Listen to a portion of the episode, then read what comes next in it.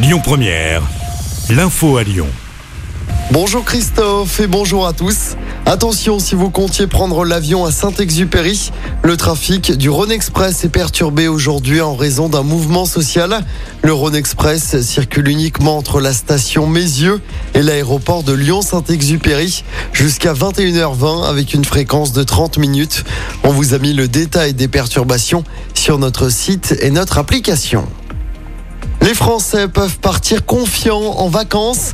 C'est ce que dit Elisabeth Borne, la première ministre, alors que la grève s'essouffle chez Total Energy.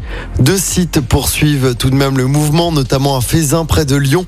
17% des stations connaissent encore des problèmes d'approvisionnement. Notre région est toujours l'une des plus touchées en France par la pénurie. Terrible accident du travail mercredi après-midi à Limonest. Un homme de 46 ans a fait une chute de 4 mètres alors qu'il travaillait sur un chantier. La victime, grièvement blessée, a été transportée dans un hôpital à Lyon dans un état grave avant finalement de décéder des suites de ses blessures. La gendarmerie de Limonest est en charge de l'enquête.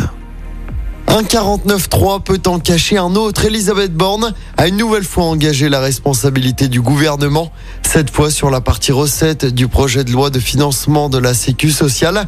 C'est la deuxième fois en deux jours que la première ministre enclenche cet article qui permet de faire passer un texte sans vote. Après son intervention, la NUPES a dénoncé un passage en force et a déposé une nouvelle motion de censure.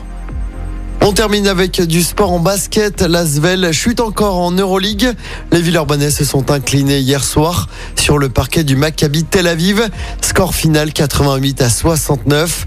Place au derby dimanche face à la chorale de Rouen en championnat. Et puis en football, c'est le début de la 12e journée de Ligue 1.